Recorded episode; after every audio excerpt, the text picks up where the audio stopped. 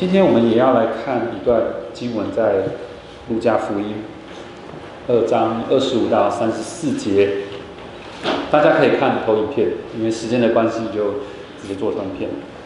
今天我们听了几位姐妹的见证，她们用自己生命所经历的福音写成了一篇一篇的信息，所以今天大家非常有福。其实我们每一个人都不知道我们人生旅途的下一个脚步。会发生什么事情？那你会期待有一天你也能在这里做见证吗？你会想到的是，如果我要做见证，我是不是一定得遇到一些很惨的事情，我才有一个好故事能够说呢？事实上，不只是今天的五位姐妹要做见证，我们每一个人都是见证主耶稣基督的人。这不是一个比惨的大会。对不对？我们不是要为赋新词强说愁，任何的事情都可以成为我们感恩或是向神做见证的机会。在路加福音记载，圣经当这里有一个呃人，他时时刻刻盼望要见证主耶稣基督，甚至这是他人生终末之前最重要的一件事情。他知道他在安息前，他一定会见证主耶稣基督。啊，这个人就是西面。我们一起来读今天的经文啊，认识这一位第六位啊，除了今天除了五位姐妹以外，还有第六位这个弟兄，我们来看他的见证。我们一起来读这段经文，请。在耶路撒冷有一个人名叫西面，这人又公义又虔诚，素常盼望以色列的安慰者来到，又有圣灵在他身上，他得了圣灵的启示。知道自己未死以前必看见主所立的基督，他受了圣灵的感动，进入圣殿，正遇见耶稣的父母抱着孩子进来，西面就用手接过他来，称颂上帝说：“主啊，如今可以照你的话释放仆人安然去世，因为我的眼睛已经看见你的救恩。”就是你在万民面前所预备的，是照亮外邦人的光，又是你民以色列的荣耀。孩子的父母因这论耶稣的话就稀奇，西面给他们祝福，又对孩子的母亲玛利亚说：“这孩子被立是要叫以色列中许多人跌倒，许多人兴起，又要做毁谤的画饼。”叫许多人心里的意念显露出来，你自己的心也要被刀刺透。西面受圣灵的启示，知道他在人人生的终末之前，必亲眼见到这位弥赛亚，也知道这位弥赛亚就是以色列的安慰。在以赛亚书四十章的一开始就说到：你们要安慰安慰我的百姓。要对耶路撒冷说安慰的话，如今这个安慰就真真实的借着耶稣基督的诞生开始成就了。从这段经文我们可以注意到两件事情第一件事情是什么呢？从刚才几位姐妹的见证还有分享当中，我们是深深被吸引的啊！我们不会言，我们被他们的经历所吸引，我们想要知道他们怎么了，特别是他的。家人或是小家人，弟兄姐妹认识的人，你一定很想、很希望知道他怎么了。但是我们除了被他们的经历吸引之外，我们更知道他们是在这么不一样的困境当中被这位主所吸引。他们看见在他们人生的机遇当中，仍然有主的同在和保守。所以，我们明白一个在一个见证当中的重心和焦点啊，是是是这个被见证的这一位。特别是这个做见证的人，让我们看见这位被见证的神，所以我们要特别谢谢这几位姐妹，帮助我们看见他们要见证的这位救主是多么的奇妙。第一件事是什么呢？我们可以发现的是，在这段经文当中，我们看不到有多一点的介绍这位西面是谁，他的背景。有人说这个西面年纪很大，因为好像他就是在等等待这个最后一件事情，他就可以安息了。圣经其实并没有直接写到他几岁，对不对？但我们可以很清楚的看见他在见证的是谁。虽然我们不认识西面，但是我们知道他要见证的是谁。所以一个见证关乎的是被见证的那一位是谁。这是我们可以从经文发现的第一件事情。我们在网络上、在电视上也可能看到一些基督徒做见证，你会特别感觉到他们是在荣耀自己，在为自己增添一些光彩。有时候你很难在那些人的见证或是一些人的服饰当中看见耶稣基督。你听了半天，你看了半天，你找不到耶稣基督。所以那时候的你就好像在耶稣的坟墓外哭泣的玛利亚，当天使。关心你，问你为什么哭的时候，你说因为有人把我主耶稣挪了去，我不知道耶稣基督在哪里，我找不到这些服饰、这些见证当中的福音，耶稣基督在哪里？弟兄姐妹，在你的生命故事里，你是不是总以耶稣基督为你的见证呢？还是其实有时候你甚至想要加油添醋，强调你最后胜过了苦难，赢得胜利？还是你有时候和人分享你的信仰，你其实想要行销自己，为自己增添荣耀。你会不会想要告诉别人，好像你是他的属灵前辈，你希望他追随你的脚步，好像追随你就可以和你一样属灵，和你一样爱神，也得到神的眷顾。殊不知，他若跟随了你，他就无法真正跟随耶稣。弟兄姐妹，每一次你做见证的时候，是不是你都能够很谦卑、很诚实的说：“他必兴旺，我必衰微呢？”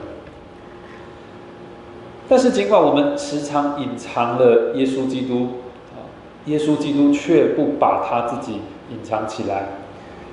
耶稣，呃，圣灵指示西面，啊，耶稣基督就是神为万民所预备的救主。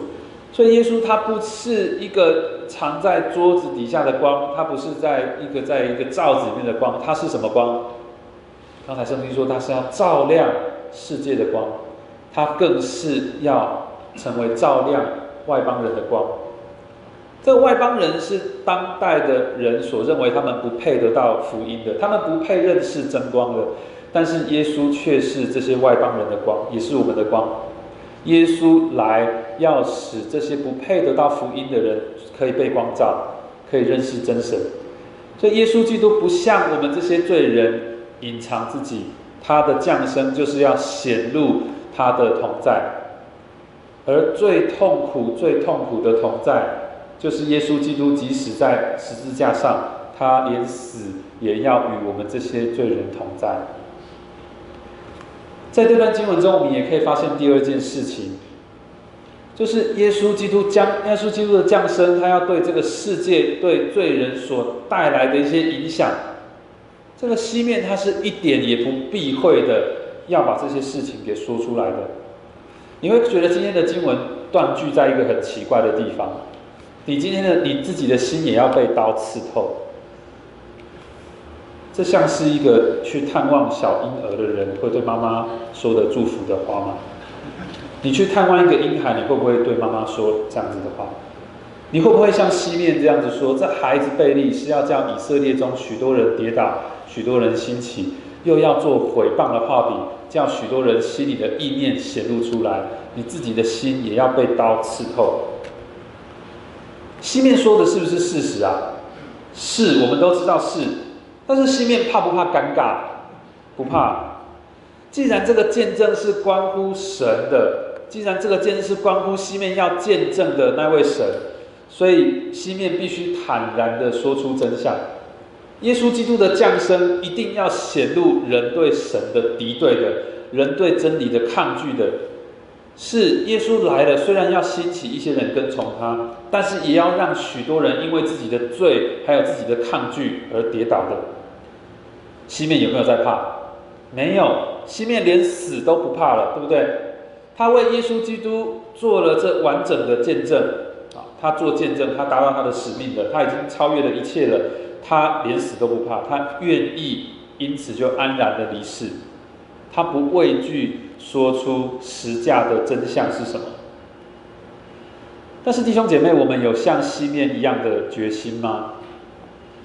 我们现在这个时候，其实比起西面那个时候，还要有更多机会，我们更多了解福音了。那么，我们是不是更够专注、更有负担，时时刻刻预备好，用我们的生命来见证主呢？西面为什么会知道他要在他会在死之前见证主，有圣灵指引他，对不对？我们今天有完整的圣经，圣灵透过圣经，神透过圣经告诉我们完整的福音是什么。但是我们是不是有和西面一样的决心，看做完整的见证，胜过于自己的生命呢？我们在传福音的时候，我们是不是怕去谈论到罪，还有十字架那些很痛苦的事情？还是我们其实比较会注意到自己的荣耀、自己的面子，哦，怕破坏关系，我们怕得罪人，我们就不去宣扬完整的福音，包含耶稣基督代替你和我这些罪人死呢？或者我们会不会，哦，根本其实我们不只是避而不谈，会不会我们其实骨子里，我们根本的态度？就想要逃避罪，还有十字架。但是福音就在西面对玛利亚所说的这段话里面，也就是说，耶稣基督的降生不是好像我们看一些这个连续剧里面一个一个怎么样的天子微服出巡，他不是耶稣基督不是来显显神迹就回天家，粗俗一点的说，他是来真的。西面为什么说玛利亚的心会被刺透？因为耶稣基督真是要借着苦难，借着在十字架上的痛苦还有折磨来得胜的。也就是说，我们或许会拒绝我们传福音的使命，我们会拒绝传一个完整的福音。但是耶稣基督没有拒绝他的使命。耶稣基督不止没有拒绝他的使命，他没有否定，他没有逃避。对于他要经历的这些受苦的过程，他一点也没有去稀释它。耶稣基督完整的经历了我们世人所要经历的一切的痛苦，甚至因为他是被钉在十字架上死的。我想，我没有一个人会像他死的这么的惨烈吧。他与我们同在，这位耶稣基督代替我们胜过了，那么再也没有什么可以伤害我们了，不是吗？路德在海德堡的辩护论当中说一句话，他说：“十架神学家说出事实的真相。”我们看路，那看这个西面，他也是一位十架神学家，是不是？西面在说的信息到底是什么？西面的信息是因为带来和平的君王是要在罪人很动荡的生命和经历当中显出他才是平安的来源。我想大家应该很有感，就是现在这个世界不平静才是常态，改变是常态，动荡是常态，你认同吧？现在你不随身带着口罩出门是不行的，你如果只有戴一个口罩还不够。我那天去探病，探完病我想要把我的口罩丢了，发现我不能丢，我忘了带第二个口罩。疫情是常态。我有一个朋友，她是准妈妈，她最近发现自己因为要面对这个新生儿的诞生，她开始焦虑。那她后来释怀了，她自己想一想，想通释怀了。为什么？因为她想，她想到这这这就是一个孩子来到她的生命当中，她从此没有不忧虑的一天。她知道她要开始超为这个孩子超凡一辈子，她反而坦然了。也就是说，这些超凡对这个新妈妈来讲是一个常态。上礼拜有去报佳音的弟兄姐妹会知道，对于一些年长体弱的长辈，不能来教会聚会才是常态，很少人有机会去他们家探访才是常态。那弟各位弟兄姐妹，你可能很习惯我们，教会有资深的陈牧师、陈教师在，明年开始他们退休了，卸下了一些职分，大家要习惯，这是新的常态。